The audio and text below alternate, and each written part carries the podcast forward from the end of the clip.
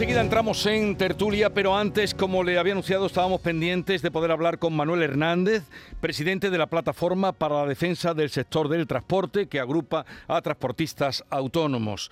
Eh, personaje que se hizo también muy popular a raíz de eh, la huelga de marzo, como ustedes recordarán. Manuel Hernández, buenos días. ¿Qué tal? Buenos días. Llegó el paro anunciado. Mm, ¿Por qué paran ustedes de nuevo el próximo lunes? Pues paramos de nuevo, Jesús, porque nos encontramos en el mismo punto de partida que estábamos en marzo. Como bien sabéis, ya en marzo eh, las movilizaciones que hubieron principalmente por la problemática de no poder trasladar a los precios de los servicios los altos costes de producción que tenemos y desde entonces estamos luchando en lo mismo. Es cierto que en el mes de julio se consiguió sacar un Real Decreto Ley que creíamos y teníamos la esperanza que venía a solucionar este problema tan grave económico que tenemos, pero después de tres meses de haber sacado la ley, la ley se incumple continuamente y la Administración ya desde primeros de octubre pues la está descafeinando un poco, está desautorizando a la Guardia Civil para que la controle y está haciendo una serie de medidas que va contracorriente. Por lo tanto, nosotros ya les advertimos que si esa actitud no cambiaba, pues esto iba, iba a pasar, porque nos estaban dejando en la misma situación que en marzo. Y de momento no hay nada que lo remedie y de ahí los transportistas decidir que no podemos seguir ninguneados ni que se rían de nosotros en nuestra cara. Por lo tanto, tenemos que actuar. El paro está convocado para la noche del domingo, o sea, el lunes. Eh, ¿Es paro indefinido? ¿Hasta cuándo van a aguantar?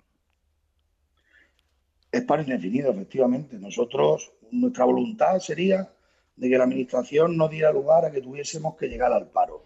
Ellos tienen herramientas para poder dar solución a las exigencias que nosotros les estamos haciendo, que no son otras que copiar distintos artículos de la ley francesa de transporte para que esta ley funcione aquí igual que funciona allí y dé veracidad a las medidas que se solicitaron. Porque actualmente, Jesús, la situación de los precios del servicio de transporte nos están volviendo a bajar los precios.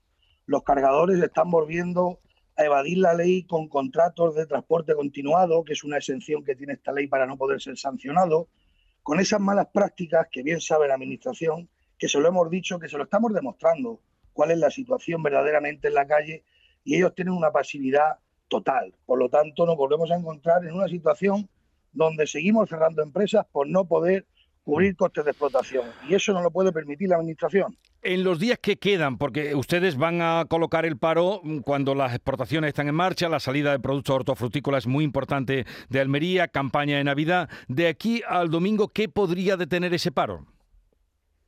Pues muy sencillo, una llamada del Ministerio, que ya tienen la solicitud de reunión desde la semana pasada, y los cuatro puntos fundamentales que hay que cambiar esta ley, que bien los conocen, que bien se les ha explicado, pues hombre, eh, actuar y si no los cambian de manera inmediata, pues tener unas fechas muy cercanas bajo un documento firmado de acuerdo en el transcurso máximo de unas pocas semanas que esto esté arreglado. Entonces, si hay esa voluntad y si se demuestra, los transportistas no queremos huelga, los transportistas no queremos conflictos, ni queremos perjudicar a nadie. Lo que los transportistas no pueden es trabajar para ir arruinándose y cerrando sus negocios día tras día. Eso es lo que tiene que entender el gobierno y la sociedad en general. Pero señor Hernández, usted, eh, ustedes tienen en contra a la Confederación Española del Transporte, mayoritaria, y que desde luego no secunda esta huelga. Mayoritaria en número de cargadores que integra. Hay que decirle, Jesús, bien a las personas, a los oyentes, que es la Confederación de Transporte. Es una confederación compuesta por nuestros cargadores, por nuestros contratistas. ¿Cómo van a estar de acuerdo si son ellos los que están incumpliendo constantemente la ley? Plataforma representa al del camión, al transportista, al que padece el problema. Entonces, la Confederación, la Confederación son grandes operadores de transporte en su mayoría. Claro, a ellos esto no les interesa. ¿Por qué? Pues porque ellos no quieren que nadie les vete las grandes comisiones que nos roban en los servicios de transporte. Pero aquí el gobierno tiene que ser justo y equitativo y arbitrar esta situación porque si no se está cargando al eslabón más débil de la cadena, pero al más importante, que es el que va y viene con la mercancía.